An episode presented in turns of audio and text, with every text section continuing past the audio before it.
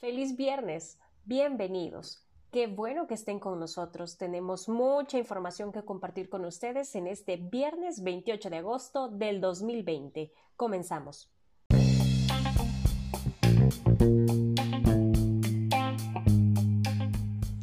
Los indicios de corrupción continúan salpicando al gobierno del presidente Bukele y a Coque Aguilar, expresidente del FONAES.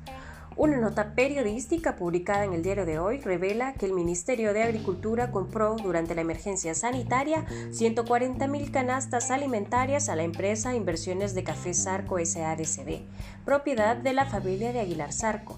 La compra se realizó cuando Coque Aguilar aún era presidente del Fondo Ambiental del Salvador y director adjunto de la Junta de Gobierno de ANDA, lo que podría significar una violación al artículo 26 de la Ley de Adquisiciones y Contrataciones Públicas, la cual establece que los funcionarios titulares de las instituciones públicas y los miembros de las juntas de gobernadores o consejos directivos de las instituciones autónomas no pueden participar como ofertantes con el gobierno.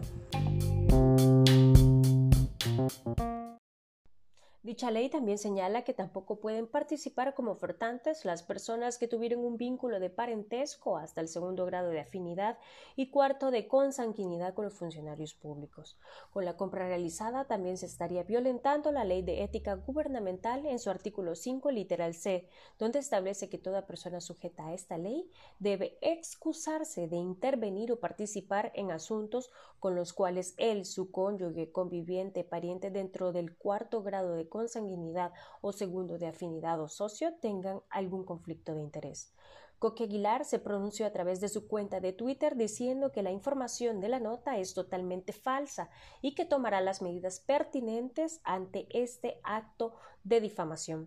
Recordemos que Aguilar fue separado de sus funciones el 20 de junio tras una investigación periodística y una denuncia interpuesta en el Tribunal de Ética por haber hecho negocios con el Estado a través de su empresa llamada Insema, la cual vendió 250 mil dólares en suministros de protectores faciales al Ministerio de Salud. Entre marzo y agosto de este año, 12 funcionarios del gobierno están en la mira del Tribunal de Ética Gubernamental por supuestos actos de conflictos de interés al haber realizado compras de insumos de bioseguridad a empresas ligadas a sus familiares para instituciones públicas, amparándose en la emergencia de la pandemia del COVID-19. Y Estados Unidos entregó un segundo donativo de 158 ventiladores mecánicos a El Salvador. Se trata de la segunda entrega realizada por la Embajada con la que se suman 408 respiradores mecánicos que están siendo utilizados para la atención de pacientes por COVID-19. Como se esperaba, durante la entrega, el embajador Johnson hizo referencia a los ventiladores incautados por el FBI como robados y localizados el 20 de agosto en Miami, Florida. Escuchemos. Ventiladores se recuperaron el 20 de agosto. Permítame ser claro los ventiladores que estamos dudando hoy no son parte de los ventiladores que fueron robados. Hoy estamos donando 158 ventiladores separados. Y finalmente, en las próximas semanas, la tercera y última entrega de 192 ventiladores serán enviados a El Salvador estos son los robados. Según el presidente Bukele, el gobierno de El Salvador no se había pronunciado sobre el robo de los ventiladores por simple decencia, ya que considera absurdo reclamar al gobierno de Estados Unidos. Como, gobierno de El Salvador, por una sencilla razón y es simple decencia. Si nosotros hubiéramos comprado los ventiladores, los respiradores artificiales, nosotros lo hubiéramos comprado a una empresa y por algún motivo se hubieran atrasado, ya sea por un robo allá en, el país de procedencia o porque la fábrica no lo sacó a tiempo, pues evidentemente lo primero que hubiéramos hecho es un reclamo. Pero cuando un gobierno nos da un regalo, pues yo creo que lo más absurdo sería reclamar, ¿no? Y el mandatario también calificó como dementes a los diputados de la Comisión Especial de la Asamblea Legislativa que acordaron solicitar al FBI un informe sobre la sustracción de ventiladores para enfermos de COVID-19 valorados en 3 millones de dólares. Estas fueron sus declaraciones. ¿verdad? pero otra cosa es ser demente.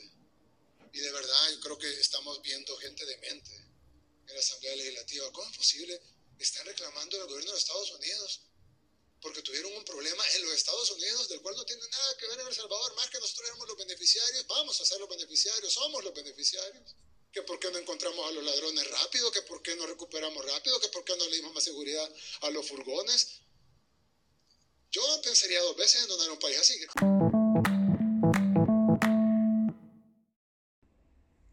Una marcada disminución de casos de COVID-19 durante las últimas tres semanas en el país. Según los datos oficiales, desde el 9 de agosto que se reportaron 449 casos, la curva de nuevos contagios ha disminuido en un 71% durante los últimos 18 días.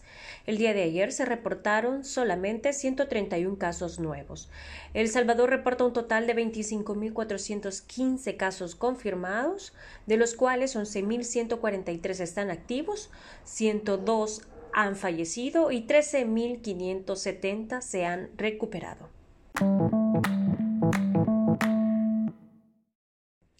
Y según el presidente del Colegio Médico Milton Brizuela, El Salvador, en comparación con otros países, ha sido fuertemente afectado con la muerte de médicos que han fallecido al frente de la pandemia por COVID-19. Tenemos contabilizados como 53 colegas que han fallecido eh, eh, sí nos ha cambiado mucho el panorama de cómo eh, abordar todas las especialidades médicas. Nosotros lo platicamos con nuestros colegas, en mi caso que soy cirujano general, lo platicamos con nuestros colegas que muchas de las medidas que ahora tomamos probablemente las tendríamos que haber tenido siempre.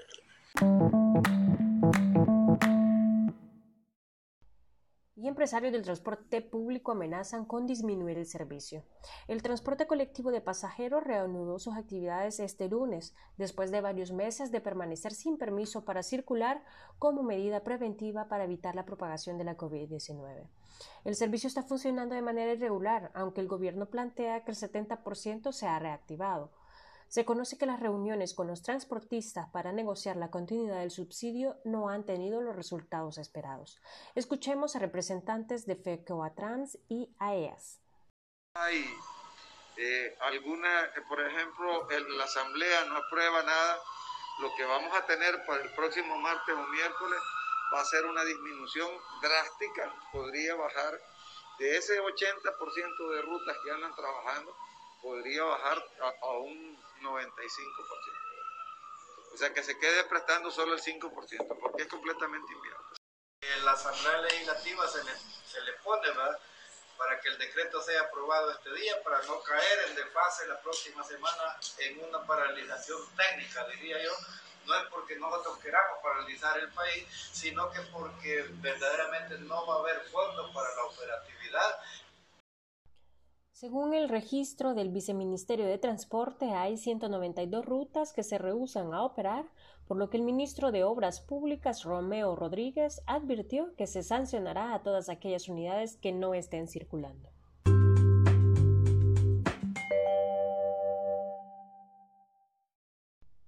Hasta aquí con mi informe. Gracias por escuchar un episodio más de ¿Qué pasa en el pulgarcito? Un podcast de Cuscatleca News. Feliz fin de semana.